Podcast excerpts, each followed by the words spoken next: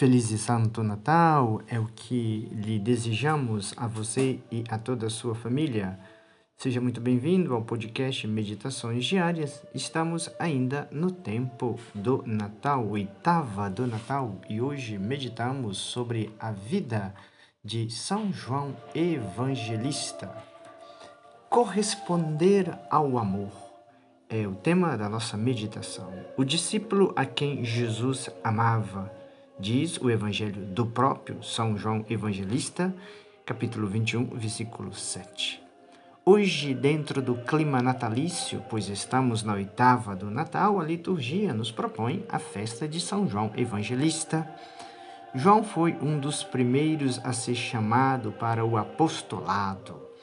E ainda que fosse o mais jovem de todos, Jesus lhe comunicou os mistérios mais recônditos do seu coração, pois fez dele o seu confidente, de tal modo que o príncipe dos apóstolos, São Pedro, não se animando a interrogar o Senhor na última ceia, rogou a João que o fizesse.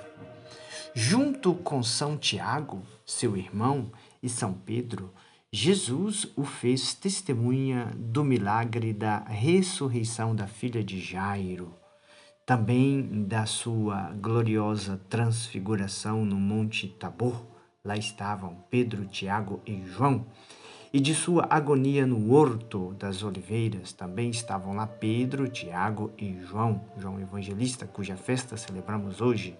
Também na última ceia, quando Jesus, no seu supremo amor, deu a todos, pela instituição da Eucaristia, um penhor especial do seu afeto, deu ainda, todavia, um penhor especialíssimo a João, o fez sentar ao seu lado e permitiu-lhe que reclinasse a cabeça sobre o seu peito, dons que Jesus concedeu a João. Desse contato com o Senhor, Santo Agostinho comenta que João tirou os sublimes conhecimentos de mistérios incompreensíveis que depois registrou no seu Evangelho. Por isso, João alcançou o nome de teólogo divino e, por excelência, o nome de águia entre os evangelistas. Mas a demonstração de amor mais patente que Deus deu ao discípulo aconteceu no momento do Calvário, no Monte do Calvário, quando, prestes a expirar, Jesus lhe deu Maria por mãe, instituiu o herdeiro do que havia de mais caro, ou seja, disse a ele: Filho, eis aí a tua mãe, e declarou-o primogênito entre os filhos adotivos da mãe de Deus. Para corresponder ao amor, irmão, detente aqui para te alegrar com o santo. Escolhe-o para teu protetor especial e dá graças a Jesus Cristo por lhe haver concedido tantos favores singulares mas ao mesmo tempo dá-lhe graça pelos mesmos benefícios que te fez, chamando-te ao seu seguimento. Vindo de dentro de teu peito, é, vindo dentro de teu peito na Santíssima Comunhão e dando-te Maria Santíssima por teu refúgio, tua advogada e tua mãe. Tudo isso você deve agradecer a Jesus.